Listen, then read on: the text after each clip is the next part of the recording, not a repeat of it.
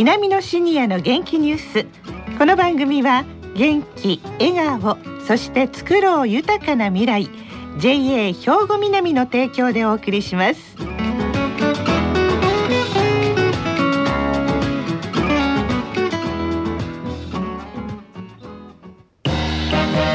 皆様の元気生活を応援する JA 兵庫南。近畿最大級の農産物直売所虹色ファーミン。おすすめは JA 兵庫南エリアの新鮮な地元農産物。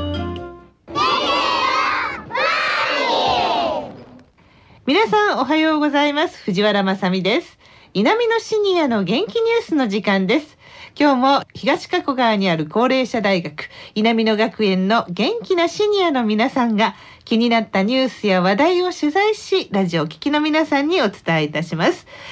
今回は南野学園ラジオ放送サポーター G 班の皆さんです。では自己紹介からお願いします。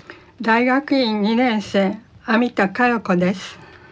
園芸学科3年中井ひとみです。はいよろしくお願いします。よろしくお願いします。さあ G 班の皆さんは今年度は2回目なんですけれども今日は何を紹介していただけますか中井さん？はい。私たちのテーマ兵庫の食についてレポートします。はい毎日毎日暑い日が続くと私はそうめんが食べたくなりますが。藤原さん、そうめんは好きですか？大好きです。そうめんは本当に美味しいですよね。私も大好きなんですけれど、はい。去年私たち G 班が兵庫五国で昔から食べられている郷土食ベスト10の調査報告をしましたね、はい。その中でそうめんは西播磨地方で1位でした。はいそのそうめんはイボの糸ですね。そうですよね。今ではイボの糸は全国区になっています。そのイボの糸を今日のテーマにしました。もうやっぱり兵庫県にいると一番身近なそうめんってよく食べるそうめんなんですかってイボの糸ですよそうでねすね。うん。お店にもね、はい。イボの糸がたくさん並んでますよね。ねえ本当美味しいですけれども。アミタさん、はい。イボの糸やっぱり食べ,、食べはりますでしょ？いただきます、うん。でそうめんと言ったら私は夏に冷やしそうめん、はい。それから冬に乳麺うん。ぐらいしか思ってなかったんです、ええええ。ところがあの先ほど中井さんが言いましたようにはい、西播磨地区の調査をした時うに、ん、いろんなそうめんの食べ方があることを聞かされましてええ。例えば焼きそうめんはい。それから宴会とかお祝いの席でいただく鯛そうめん。はい。そんなお話聞きましてね、うん。そうめんにものすごい興味を持ってええ。その後数回あのそうめんの里行ってねええ。調べてみました。おいすごい、はい。とっても楽しかったんですが、ええ。もう今年はことのほか暑い夏になりそうなので、はい。皆さんお家でそうめん食べる機会が多いと思うんですね。うんでそのそうめんについて少し詳しいことを知ることによってより美味しくいただけるんじゃないかと 思いましてね。うん。で私たちそうめんの里行っていろいろお話聞いてきましたんでご紹介します。はい。伊保の糸資料館のそうめんの里の西明寺博介さんと兵庫県手延べそうめん協同組合の岩田正則さんこのお二人にお話を聞きました。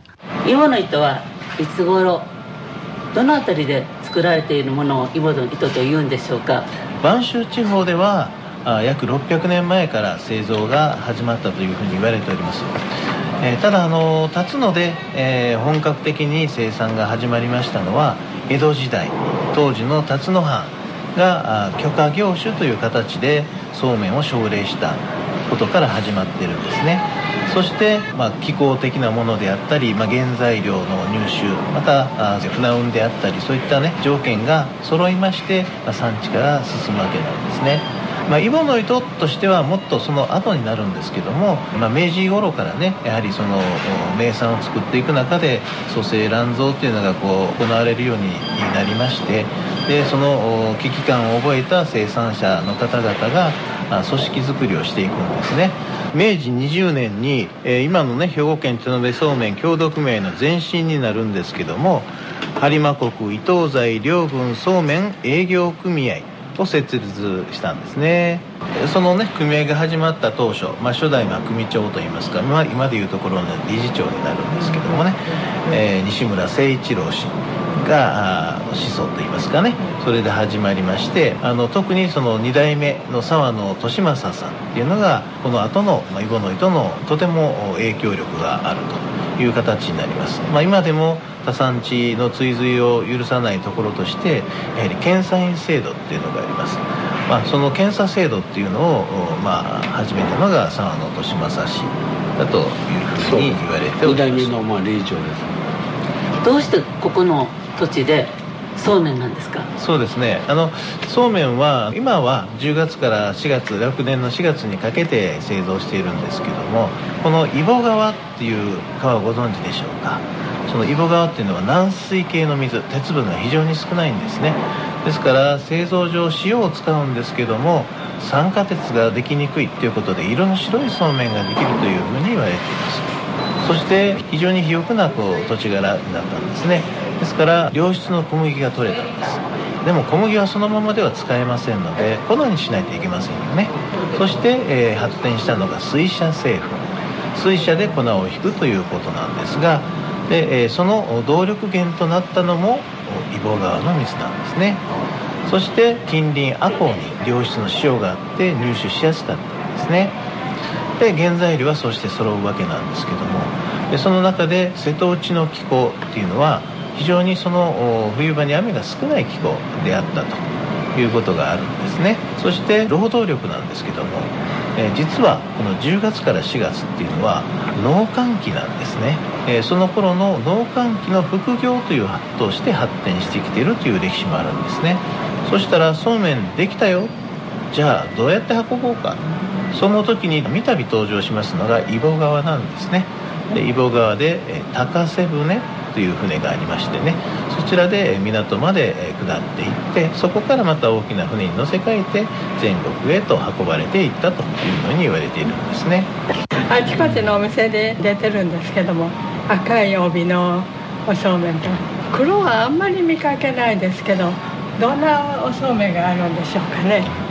もともとその赤い帯のおそうめんえー、特にあのスーパーさん等でお売りいただいているあの6束入っているものありますね、実はイボの糸はあのギフトが主力ではなくってそちらのその6束包装品っていうのが主力商品なんですね。からまああの赤い帯のものっていうのがまあ流通量も多いですし皆さんに一番ご愛顧いただいている、まあ、その中で今黒い帯の話が出ましたけども、まあ、特級品とかね、まあ、そういったものはあのご贈答でねよく使っていただく。